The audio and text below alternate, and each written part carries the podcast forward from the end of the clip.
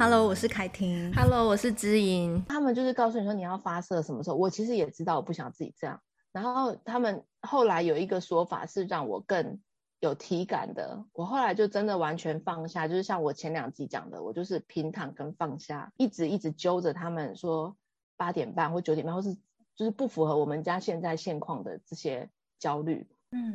就是我女儿她就跟我讲说。他们就说他们在扮演东西嘛，然后就说云啊雾啊这样跑，我就说那我要扮演什么？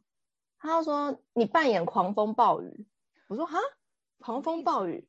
然后他就说因为你生气起来就像狂风暴雨。我突然之间觉得我不想要变成狂风暴雨，我怎么是这种角色？就是以前就是我们大家会分派角色，结果我居然是被分到狂风暴雨，欸，我觉得好不可思议哦！你有没有觉得说他们是真的了解狂风暴雨是什么状态吗？就会你会觉得很讶异，对不对？就是小孩在无形之中，无论是真正我们实际上天气状况可能有看过狂风暴雨，我们有形容过给他们听，可能当时他们就有那个印象植入在脑中，或者是也许你跟。他们在读，也许千寻啊，或者是其他宫崎骏的图画书的时候，也许你也有形容到狂风暴雨，所以他们就是一直不停的在重复，还有一直去确认这个词“狂风暴雨”这四个字到底是什么样的状态。对，对，而且而且很好玩，就是你你刚刚讲这个，我想到是我之前跟他讲小魔女的时候，他不是有几场都是那种暴雨的戏吗？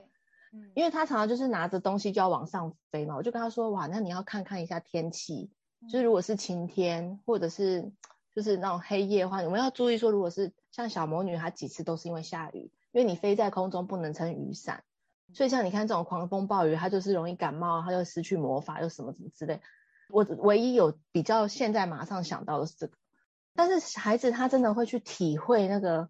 你跟他讲的这个字词。的感受，所以他的每一个问题，其实老实说，我觉得，因为有些家长他看了恒温教养之后，他会问我说，什么是剧场式的对话，或是怎么跟小孩营造这种一来一往的对话？那这是怎么来的？我觉得前提真的就是共读来的，他不是说你我们一起去看了一个真正的电影或是什么，或是说呃，就是我都会陪着孩子一起嘛，所以就算他看了什么，其实我大概是有底的，那只是说。我觉得这种一来一往的对话，他有时候问我说哪一个词是什么意思，我真的会很认真的用简单的话，就像他去那个针灸的那种药浴的那种经验，就会跟他讨论说这个其实是一个等一下会面对一个什么样的经验，就是你等下可以怎么做，有共读可以做，你在日常生活中其实你碰到什么，你都可以跟孩子讨论。对，嗯，所以我觉得这个呃玩啊，创作、聊天、看书到讲故事。我觉得它不是拆开来的，它是一体的，嗯、就是你一边玩一边想象，然后一边说一边做。应该说共读是一个基底，然后从共读你就去延伸，可能你平常日常生活中你去针灸也可以跟他讲到有关药浴或者是熏香，然后连接到你们共读过的故事，然后或者是你到。生活中也许只是到公园，或者是呃看到一棵树，或者是任何的石头，你也可以借由那个，然后去跟孩子做延伸，说，哎，你看到这个石头，你觉得它长得像什么？或者是说拿这颗石头把它拿来创作成什么样其他不同的东西？像你常会跟孩子去做一些创作，所以我觉得你在跟孩子做这个剧场式的对话，不一定是真的就是我们认我们以为的那种，就是好像。呃，像演戏的那种对话，我觉得应该不是这样子。就是说，无论你在生活中跟他延伸讨论什么，都可以算是剧场式的对话，是这样子。对，而且我觉得孩子他在四五岁的期间啊，他的这一种能力会发挥到巅峰。所以我们常在讲说，四岁的小孩他会去隐藏一些讯息，然后有自己的秘密，或者是说他会在人生中第一次所谓的欺骗。然后这个欺骗是说，我自己我想象跟现实的状态搭不上的时候，我希望我有一个空间可以去躲，然后或者是说我可以不要这么丢脸的，不要这么的别扭的，或是说不要这么被视为不好的去面对我所没有做好的事。那那其实像这种小孩有这种丢脸的心情，像我女儿她三岁多，她自己会说，她同学都说什么她做不好的事怎样的时候，她会很不服气。那我就会跟他说，哎，所以你觉得好不服气哦？就是你其实只是没把话讲完，或是事后你讲了也没人听，你就会好想躲起来，你就会不想要再跟那个同学，就是不想要再跟那个同学一起，因为你解释的很清楚，然后对方也不想听的时候，你觉得有点难过。就是这些其实都是一连串的，就是说，即便是他在学校的一个受挫的经验，或者是说同学会跟他说，他说还有一个同学之前就跟他说，你不是说你要粉红色的吗？那你现在为什么又要选蓝色的？你只可以拿粉红色的。然后他就觉得说，哎，我妈妈说我喜欢蓝色的时候就可以拿蓝色，那我喜欢粉红色跟喜欢蓝色是可以不同时间有不同的选择的。但是他的同学就会跟他说：“你上次明明已经讲了你喜欢粉红色，你不可以拿蓝色。嗯”那他们的这种对话的时候，我女儿就会认知失调，也会觉得说很困惑。然后他就跟那个同学解释说：“突然喜欢蓝色跟突然喜欢粉红色又不会怎么样。”然后他就跟他说：“因为你上次自己讲，如果没有喜欢粉红色就不美啊，那你现在不美吗？”我觉得那同学其实也逻辑蛮好的，对，就是他就是把他讲的话一堵回去，对。然后我我女儿她很好笑，她后来就有点难调试这件事，她回来就跟我讨论说，为什么她要讲这种不好听的话？我说他可能是很记得你的需要吧，就是因为你要粉红色，然后他记得很清楚，他也被你说服了，说粉红色是好看的颜色，也是你最喜欢的颜色，所以说不定他只是打一个问号啊，说你上次不是讲这个，你现在怎么讲这个？然后他就跟我说，而且他还说，如果我选择了蓝色，我就不美。我就不美丽，然后我现在要变不美丽。我说哦，我觉得你跟那个同学真的也蛮能够这样子一来一往的斗智。不过其实妈妈是觉得，不管你选任何颜色，其实只要你的心是美丽的，都是美丽的。你有没有看到，就是白雪公主啊？为什么动物们都很喜欢她？因为白雪公主除了觉得她自己美丽，她的内心好善良，她也觉得这些动物们是善良跟美丽的。她并不会某一天觉得说，哼，小鸟你比我美。你居然敢比我美！你真的是一个丑恶的小鸟，出去！我说你变坏皇后啦。对，他就跟我说，对，你知道我女儿马上跟我说，这是坏皇后会做的事。我说对，因为坏皇后她内心有魔镜碎片，她有时候不开心的时候就会变了一个样。所以说不定同学内心中他需要你帮忙时，他有时候也会有魔镜碎片，或者是他只是想提醒你说，你上次讲粉红色，他记得好清楚。嗯。所以也许他不一定是画意，但是如果他一直很坚持，然后一直说你不美，嗯、要来攻击你的时候，你比较想要当白雪公主还是当坏皇后？嗯、他说我想当白雪公主。我说对，所以其实同学他有他的看法，嗯、但是你看白雪公主并没有因为被坏皇后压迫之后，他就诅咒回去啊，或者是说我也拿一支刀子，然后叫其他的猎人去杀坏皇后也没有啊，所以我们可以去选择我们要怎么去。看这件事情，因为以后一定会遇到更多不同同学。你有十五个同学，就有十五个意见呢。那难道他们每个人讲什么，你就因为他们讲的跟你想的不一样，就一直往内心去，然后内心也因为塞了这些事情而没有办法变美丽之类的？就是他其实在生活中遇到的事情，我们都是。会这样跟他一起用他的童话或他认知可及的内容去跟他一起讨论，所以我觉得故事真的是给了孩子好大的一个内在想象的空间和举例。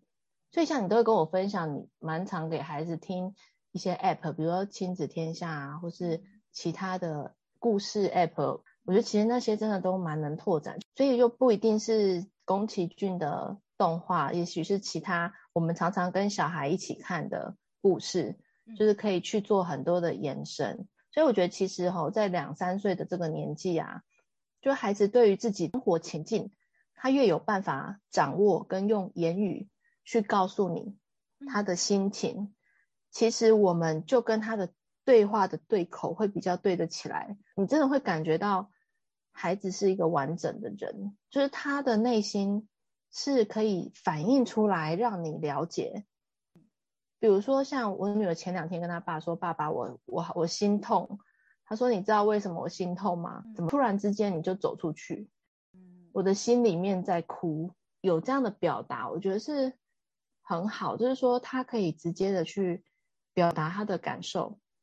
然后也可以直接的让他爸爸知道说，哎，其实我们父母的变化在他们内心就像那种，呃，拉扯的那种风筝线，他们是会揪心揪一下，觉得不是没有我们想象中这么无感。那其实四个人的情感，表面上好像他们脸的表情没什么变，可是他们其实心里可能真的狂风暴雨，或者是说一直对，就对他们影响力是大。所以那时候我觉得哇，他能够讲出“狂风暴雨”四个字，第一个是我没有对小孩那种到我很发怒，或是像我以前心情不好，对他们这些的震动就已经是狂风暴雨。那我们的内心是一样的，就是说，当我对孩子要求。但是我内心是央求的时候，我没有被回应说好，我平躺好怎么样？他反而说不要的时候，我内心那种炸开的感觉，对我来说也是狂风暴雨啊！我会觉得说搞到什么时候，这场风雨什么时候会停？然后我之前有一次就跟他讲说，我觉得当妈妈跟你们说，然后好讲好几次没有停的时候，我觉得就很像是我一个人坐在那种云霄飞车，就是一下你对我好，一下子你又不好。然后这种就是一下高一下低的心情，会让我一直觉得这个云霄飞车没有停，而且我不晓得你什么时候才能跟我表达或回应的清楚，你现在是怎么了？为什么现在特别的不一样？Fry Guy 里面有云霄飞车的场景，我不知道你有没有印象，也就是他们全家人出去玩，然后 Fry Guy 跟那个 Boots 一起一起玩云霄飞车，他就问我什么是云霄飞车，然后我就有跟他，我就用纸箱跟他一起玩云霄飞车。我觉得就是想要让他去，我会用一些就是词让他去了解说，哎，其实这是一个什么样的状态，具体的一个现象，让他去对。然后就我那时候后来才跟他解释说，就是你们一下有时候很配合，有时候很不配合的时候，妈妈心情就像云霄飞车一样，觉得今天永远就是这样高低起伏没有结束，嗯，没有办法有一个平稳的状态，所以我也没办法跟你讲什么好话，我不如不要讲话好了。但他们其实就已经知道你在表达，你你已经不行了，你没办法跟他再 有多的，所以我觉得其实能够用孩子用口语去表达了以后，你就会觉得你们全家人的四个人那种心是很可以串在一起的，因为就会有共感共鸣。我觉得小孩能用口语表达真的是一大跃进，嗯嗯，因为。我们都碰过那种，就是小孩很小，然后就像你刚刚讲那种状态，就是，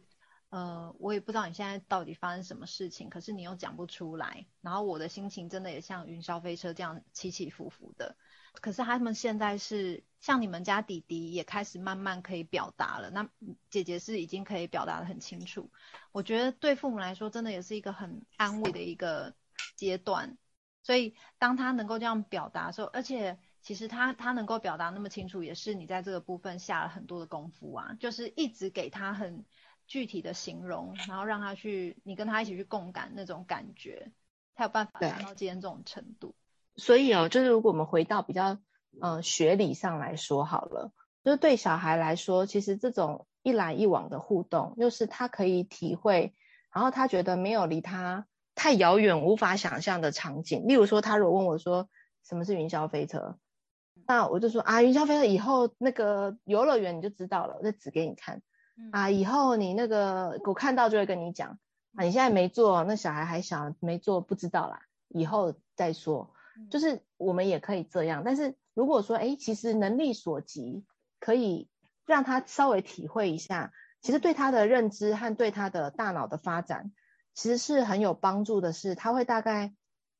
当他有点像我们在听外国人讲话，当我们觉得模糊讯息越多，你就脑袋就会开始放空，还会觉得说太困难，听不懂。所以当其实我们帮小孩做这样子的一个连接，无论的那个桥梁是漫画、是动漫，或者是故事绘本，其实它都是一个很好的桥梁。那孩子他其实，在生活中其实都会时不时去讲他在生活中的经验。像有一次，他就跟我先生讲说。我爸爸是法国人，我妈妈是一个人。然后我先生说 什么？我变法国人？然后我女儿就因为那是我儿子讲的，我女儿就在旁边说那是肖邦啦，那不是你呀、啊。然后对，就很好，他会把自己听的东西乱凑嘛。那凑的时候，只要你有跟他一起听过，你就不会太惊讶，说他讲，你就会去帮他做。他也会凑得出来，他到底在讲什么？对。然后只是我先生很错，所以现在我先生就很珍惜那种我女儿睡前然后一直讲话，很像喝醉酒，但是一直吐真心话的那个状态，说爸爸，其实你知道吗？我为什么会怎么样怎么样？嗯，来，你要问我为什么，然后爸爸就会说为什么，就是精疲力尽的在谈心。那我也很很开心，他们有这段时间，因为大多数主要照顾者是我，对，那我有很多整天下来的疲累，那我先生在这时候又可以跟他聊心，我觉得这是太棒的一个补位，就是他不一定小孩什么要让我很清楚，可是他的爸爸是可以有这个心理空间，不会说闭嘴，嘴巴闭上，赶快给我睡觉，我就觉得嗯。这这其实是蛮蛮好的一个亲子的互动，就跟谁其实都可以。我记得我女儿上周问我一个东西，她就说：“妈妈，有一个东西是正方形的，然后它有很多线，然后呢，它是要用手这样子弄的，然后会有声音，那是什么东西呀？”然后那时候我就想很久，但是因为通常我听小孩讲这些，他们在问这些东西的时候，我都会尽量很认真的去听跟想。听清楚他到底想要表达的是什么。然后我记得他那时候一开始跟我形容说，我真的脑筋浮现不出任何的物品。我想说，好难哦，这是什么？正方形，然后又有很多线，然后是要用手去弄它。然后我就在想说，我忘了他怎么样，反正他一直大概总共形容了两遍、三遍给我听。后来我突然连接到我们有读过的故事书这样子，但是哦，那个故事书也是。我觉得应该是蛮久之前读的，就我就突然就想说，是竖琴吗？我就问他说，你指竖琴吗？哦、他就说对，是竖琴。然后，然后他就比给我看，这样，因为大大大的嘛，正方形，然后很多线，其实是弦呐、啊。可是他说很多线，然后是要用手，因为他就做那个动作给我看。然后 他做起来一定很可爱，然后我就说，哦，你讲的应该是竖琴吧？我我要说的重点是说，嗯，我们就像你刚刚讲的，就是跟孩子，呃，无论是在生活中或者是共读这个部分，跟他看过的故事书的内容，还有他你跟他形容过的感觉，云霄飞车啊，或者是狂风暴雨啊，或者是什么样的任何感觉，他们呃时时刻刻都在比对之外，你跟他讲过的一些图像或者是故事书里面的东西，他们好像真的都会记得，诶，只是说。嗯他们是时不时的从他的资料库里面，他想到什么，他可能就会拿出来问一下。然后我我要讲的是说，我为什么通常会那么仔细的想要把它听清楚，也是因为我觉得他一定有什么，就是他他脑袋连接到了。对，可是他突然一下子讲不出那个名称，那我我自己会知道说，这个感觉是有时候我们想不到，大概知道有一个东西是这样，但我们想不出那个名称，我们也会很痛苦，对不对？然后对，舌尖效应，小孩一定也会有那种感觉。可是如果当我当我是很敷衍的对待他的话，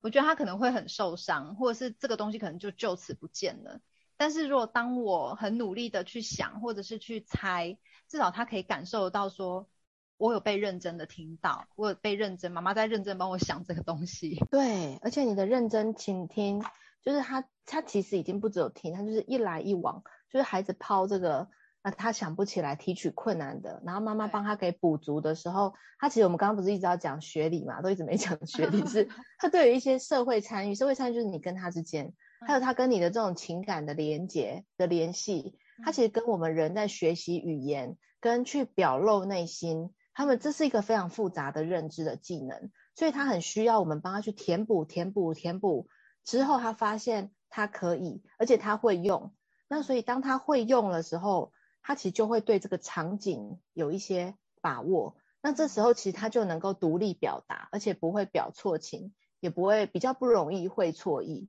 所以，我们其实一直在做孩子的，尤其是他们零到三、三到六的这个阶段，是做那个嘛，就吸收性心智嘛。所以他们其实是对于很多的语言，他们吸进来之后无法理解。像我记得我女儿还有讲过一个是什么是花季少女的心，然后花季少女的心，对。就是苏菲，她的她很那个佛系嘛，所以她的佛系，她问我什么是对霍尔的移动城堡，对，他就没有讲，大家不知道你在讲什么什么动、哦？还好你都会，对，还好你都会。对，他就说花季少女的心，然后我就说，就像你会，比如说很渴望，比如王子啊，或者说，哎，我这么年轻，我要漂亮，我要什么，就是这种就是花季少女会希望自己漂漂亮亮的啊，或什么颜色比较适合我，那他就会知道。后来他跟他爷爷奶奶讲花季少女的时候，他们都三条线，想这什么东西？我刚刚突然也反应不过来，那是什么？对，但是他对于这个词，他有一个。他觉得他能够使用的一个场场景的技能，他其实就很促进我们在大脑的活化。